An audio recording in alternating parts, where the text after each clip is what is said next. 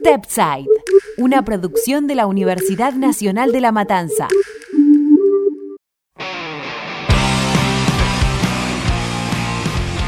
Así comienza Stepside, el podcast donde damos un paso al costado del básquet.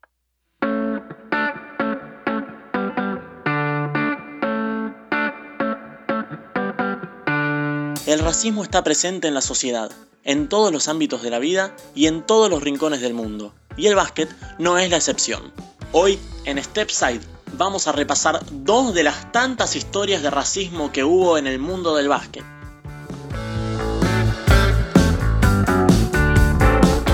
Bienvenidos a un nuevo episodio de Stepside. Soy Lucas Flossi y hoy vamos a dar un nuevo paso al costado del básquet. Hoy vamos a vincularlo al racismo. Tenemos para repasar una historia ligada al racismo en la NBA y una en el básquet de Argentina. En esta última incluso vamos a tener nada menos que la palabra de su protagonista. Recuerden que nos pueden seguir en Instagram y en Twitter como arroba StepsidePodcast para repasar cada programa, poner en imágenes las cosas de las que hablamos y dejar sus opiniones y aportes. No se olviden de pasar por el Instagram de arroba unlampodcast y por la web unlampodcast.com para escuchar la gran, gran variedad de producciones que hay. Comenzamos en orden cronológico. Viajamos a Estados Unidos a las décadas de 1950 y 1960, la época, claro, de Bill Russell en la NBA. Fue el más ganador de todos los tiempos, con 11 títulos y 5 premios al jugador más valioso. En el básquet universitario también fue muy exitoso, pero nada de eso hizo que dejara de sufrir los actos de racismo que sufrió desde que era chico. Bill Russell nació en Monroe, Luisiana, pero ahí sufrieron mucho el racismo. Una vez el dueño de una estación de servicio obligó a su padre a esperar hasta que atendiera a todos los clientes blancos. Encima, cuando los Russell decidieron irse, el hombre golpeó al papá de Bill con una escopeta y lo obligó a quedarse. A ese punto llegaba el racismo que estaban sufriendo en su ciudad natal. El otro problema fue aquella vez que a su madre un policía la obligó violentamente, por supuesto, a volver a su casa a cambiarse porque según él llevaba ropa de blanca. La ropa de blanca que él mencionaba era un vestido elegante con el cual la madre de Bill Russell se estaba dirigiendo a la iglesia. Por estas cosas se mudaron a Oakland, en California. Pero Bill Russell siguió sufriendo el racismo que aún al día de hoy está lejos de superarse.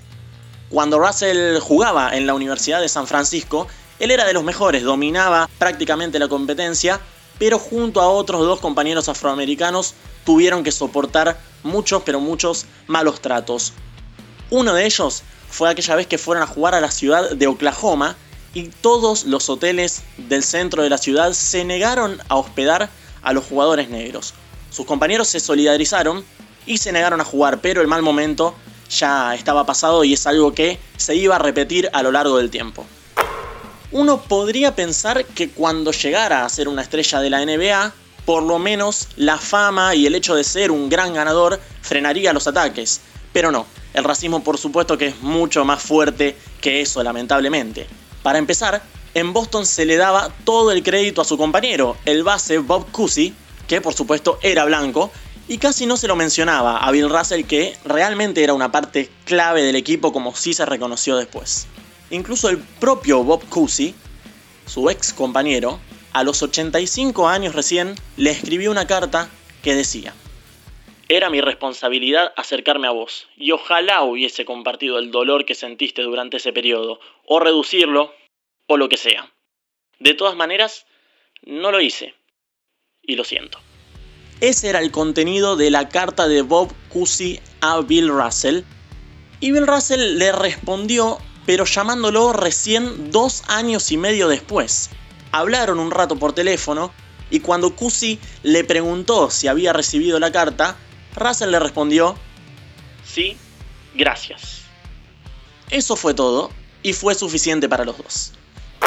Esta época, su época en la NBA, fue tan dura de soportar como todo el resto de su vida en cuanto a los ataques racistas. De hecho, una vez en un hotel de Kentucky fueron a comer con los Boston Celtics y ahí le dijeron, no le servimos a tu gente. Eso hizo que los afroamericanos del equipo se negaran a jugar el amistoso que fueron a disputar, pero los blancos del equipo, entre ellos Bob Cousy, sí jugaron. Russell en su época de jugador tenía mucha relación con activistas afroamericanos y tenía también un carácter muy fuerte que hasta lo llevó a enfrentarse con la gente de su ciudad, de la ciudad de su equipo, de Boston. Esta fue una ciudad que lo discriminó muchísimo durante toda su carrera y él no lo dejó pasar. Incluso, una vez alguien entró a su casa y le dejó insultos racistas en las paredes, escritos como grafitis, pero lo siguiente es lo peor. Le dejó excremento humano en su cama. Una verdadera asquerosidad y algo muy simbólico para lo que pensaba la gente, la comunidad racista de Boston en ese momento sobre Bill Russell, a pesar de todo lo que les estaba haciendo ganar. El legado de Bill Russell de todas formas es claro. Además de lo que fue como jugador, fue el primer entrenador afroamericano de la historia del deporte profesional estadounidense y se plantó siempre que hubo un problema de racismo en el ambiente. Incluso, tras el asesinato de George Floyd a manos de la policía de Estados Unidos en mayo del año 2020, salió al cruce del presidente Donald Trump. Le dijo en un tuit, Proyectaste tu narrativa de que arrodillarse es irrespetuoso y antiamericano. No se trató de eso. Sos divisivo y cobarde. Se necesita un verdadero coraje para defender lo que es correcto y arriesgar su vida en medio de una pandemia. Estoy orgulloso de arrodillarme.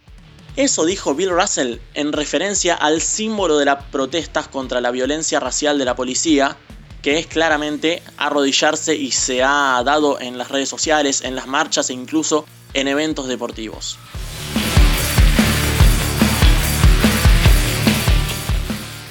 Viajamos ahora para Sudamérica porque el básquet argentino, por supuesto, no está exento del racismo. Se nota, por ejemplo, que contra muchos jugadores extranjeros y en un montón de canchas del país se usa la palabra negro como insulto, algo muy común también en la sociedad argentina. Este es el típico insulto de cancha que hoy está presente en la mayoría de los deportes, pero que realmente es racista y está bueno remarcarlo para que se termine de una vez por todas. Hoy, en Stepside, tenemos la palabra de alguien que lo sufrió en carne propia. En el año 2015, el camerunés Gastón Esengue fue a jugar con su equipo, Alianza de Viedma, a la cancha de Banda Norte de Río Cuarto, en Córdoba, un partido de playoff. Allí perdieron 87 a 78, pero esto es simplemente anecdótico porque lo más destacado pasó al terminar el partido. Esengue explotó contra algunos hinchas locales por los insultos racistas que le habían gritado durante toda la noche y saltó directamente a la tribuna para pelearse. Lo que, um, pasó exactamente en Bana Norte que um, en un partido de playoff y yo tenía que aguantar 40 minutos, casi dos horas jugando con la gente encima, con todos los insultos que puede ter, estar y la verdad que mm, no me molestaba mucho hasta que me escopió en la pierna eh, una parte de gente que estaba atrás. Y la verdad que estaba, esa gente estaba, estaba enojada porque y yo el año anterior gané, le ganó a Banda Norte con Quilmes de Mar del Plata. Así que cuando volví, un desastre todo el partido. Así que bueno, eh, feo. Feo de vivir una situación así, dos horas de todo insulto, de, tu raza, de todo eso. Bueno, yo no sabía mucho la cultura argentina y aprendí, la verdad que ese tipo de cosas no me va a afectar más. Eso nos contó Gastón Esengue cuando recordó aquel día en el que recibió insultos que, como decíamos antes, pasan, en casi todos lados pasan, al igual que el hecho de escupir a un jugador, por ejemplo. Por suerte, en el básquet no sucede tanto, y esto ya es una opinión personal, pero es algo que siempre destaco, que el ambiente del básquet en su mayoría es muy sano. Pero el límite en este caso se sobrepasó, la paciencia de Senge también colapsó cuando, además de escupirlo, los gritos tenían una connotación y una inclinación racial. El apoyo de los colegas, al igual que en el caso que mencionamos antes de Bill Russell en la NBA, es muy importante no solo para su apoyo, sino para cambiar esta realidad. Mi compañero se fueron atrás de mí y, estaban todo apoyando y, listo para pelear conmigo. Eh, bueno, los rival eh, tratando de calmar a la gente. Eh, bueno, es feo. Nosotros en el deporte estamos todos, antes de estar competitivos, estamos todos amigos como jugadores. Así que Ah, me apoyó también el, jugador, tremenda gente que tenía en el frente, como que estaba jugando en Barra Norte, José, José Fabio, que estaba jugando en el otro lado. Así que son tremenda gente que estaba apoyando también y me mandaron mensaje después del partido. Bueno, Gastón Esengue deja muy claro lo importante que fue el apoyo de sus colegas, ¿no? Hay que destacar también que el camerunés no sufrió ninguna sanción, lo que en cualquier otro caso sería un verdadero escándalo, pero bueno, evidentemente las autoridades fueron más allá y entendieron cuál era el problema de base. Como no llegó a haber una agresión física y no se pudo identificar al hincha agresor, nadie recibió sanciones, el club tampoco. Durante el resto de la serie, los dos equipos salieron a la cancha con banderas contra el racismo y Banda Norte tuvo que hacerlo durante el resto del torneo. Y aparte, los cordobeses fueron obligados a promover acciones referidas al tema en las previas y en los entretiempos de los partidos. Ah, para mí, ¿para qué se termina ese ambiente de deporte? Porque no es solamente el básquet, le puede ver en Europa, hay mucha gente que se siente mal con los insultos de las hinchas en el fútbol, en el básquet, se pasó mucho en todo lado. Y bueno, es, cuestión de cultura, es cuestión de cultura. Tenemos que saber que eh, hay mucha gente que son muy sensibles emocional con, con, ese tema. Más no es por el momento, capaz que para situación, muchas situaciones que, que pasaron en, en, la historia de, de, de, cada uno. A ver, uno lo puede ver hasta que te toca a vos. Uh, te imaginas ir a jugar en, en África y en un partido todo el mundo están en contra vos porque vos sos extranjero. Y tenés que jugar el partido, concentrarte en el partido, jugar contra la, en contra la gente. Y la verdad es que la mayoría es para desconcentrarte, no es para porque son racistas, pero usar ese tema para afectar a la gente no es bueno y con la educación se puede cambiar. Eh, se ve en Estados Unidos, porque eh, por muchos años en Estados Unidos con ese, tema de racismo, la gente estaba pensando que no, no pasa nada, no pasa nada, hasta que te toca a tu amigo, te toca al otro, te toca a tu persona y, y es diferente. Bueno, queda claro que, como decíamos en la apertura, y Esengue coincide con esto, el racismo es una problemática que afecta a gran parte del mundo y a muchos ámbitos, no solo al básquet argentino. Es difícil, es difícil. Eh, ah, te tienes que concentrar en el partido. Vos, tienes una institución para defender y, también para defenderte a vos. Ah, emocionalmente está jugando el partido y la gente está en contra. Es, es muy feo, la verdad es que es muy feo y yo me, banqué, me banqué todo el partido, primer tiempo hasta segundo tiempo, hasta que se termina el partido, me copiaron hasta que, hasta que se termina el partido para reaccionar. Ah, la verdad es que sí, yo reaccioné porque lo tenía hasta arriba la cabeza. Eh, por un jugador sentirse así, se puede ver mucho vídeo en el fútbol también, que pasa mucho en Europa, en Italia. Ah, hay muchos jugadores que deciden de salir la, de, la, de la cancha, porque a veces se vienen 100 personas, 100 mil personas, 200 mil personas están cantando, está en contra vos un solo una persona y bueno, ese no es bueno, eh, es mal. A partir del incidente que sufrió Gastón Esengue, nuestro entrevistado, allí en Banda Norte, en Córdoba, las cosas empezaron a cambiar de alguna manera. Aunque sea injusto y el cambio tenga que pasar por otro lado indefectiblemente, Gastón Esengue también tuvo que aprender y entender que debía evitar ese tipo de reacciones y acostumbrarse. Eso no es un buen mensaje, para nada, por supuesto, y lo quiero destacar, porque lo que tiene que cambiar es otra cosa. Pero, aunque falte mucho, ese partido tuvo mucha trascendencia en el ambiente y por una u otra razón Esengue no sufrió más episodios tan graves como el de aquella vez en Córdoba.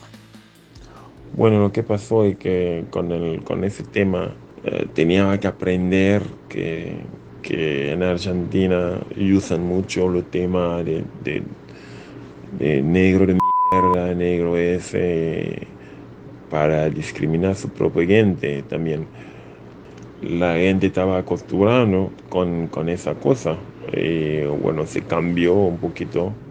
Me acuerdo que fue difícil, ese tema fue eh, como dos o tres años que la gente conociendo mi historia y tenía miedo de llamarme con, con ese tema. La verdad que yo no viví más ese tema y después de muchos años en Argentina la verdad es que en el playoff es muy complicado. En el playoff te va en cancha, la gente te trata de concentrar, siempre hay un parte de gente. ¿eh? Ah, yo no tengo problema si hay uno o dos fanáticos que, que, están bien metidos en el partido, que te, te llaman cualquier nombre, no, no pasa nada. El tema es que eh, todo un estadio que, está, que se pone en contra, eh, como hay nadie para educar y dice que no, no, no, no es bueno llamarlo así. Y con el tiempo se, se educaron más la gente y el bueno también con, el, con la gente del básquet, son mucho más gente más educada que en el fútbol. Así que a mí no me pasó, pero le pasó a muchos compañeros, ¿eh? a muchos otros compañeros. Eh, sigue pasando todo el, todo, todo el año todo el día en cualquier lugar del mundo, en Europa.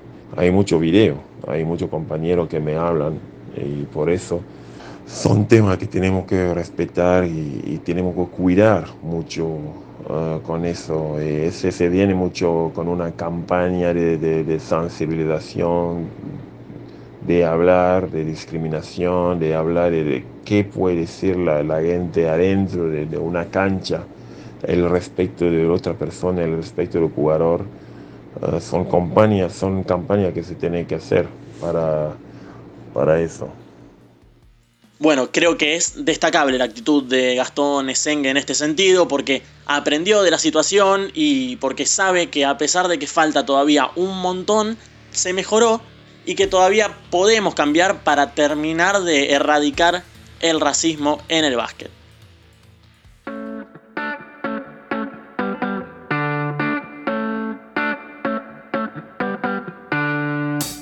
Muy bien amigos, llegamos al final de un nuevo episodio de Stepside, el podcast donde hacemos un paso al costado del básquet.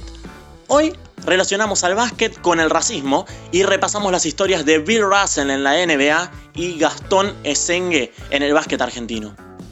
No se olviden de visitar unlampodcast.com y arroba unlampodcast en Instagram para poder escuchar la gran pero gran variedad de producciones que ofrece el ciclo. Para comunicarse con Stepside, interactuar con nosotros y poder poner en imágenes todos los episodios, síganos en Twitter y en Instagram como arroba StepsidePodcast. Mi nombre es Lucas Flossi, gracias a todos por escuchar y nos encontramos en el próximo episodio de Stepside.